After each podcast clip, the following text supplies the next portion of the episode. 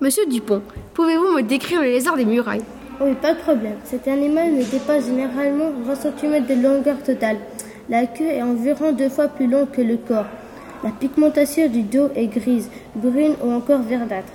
Le lézard des murailles est comparé aux autres espèces indigènes, mais il est plus svelte et plus plat. Sa tête est plus pointue et ses doigts paraissent plus longs. Les femelles peuvent être confondues avec les lézards vivipares. Pourquoi perd-il sa queue?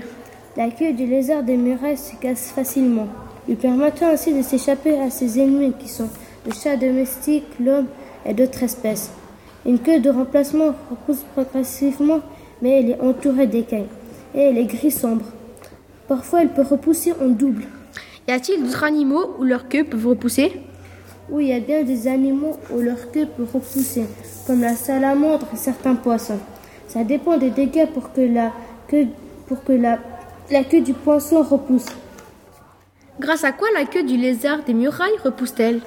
Elle repousse grâce à des cellules capables de se développer pour donner naissance à une nouvelle queue. Merci, monsieur Dupont, pour ces informations. Mais de rien.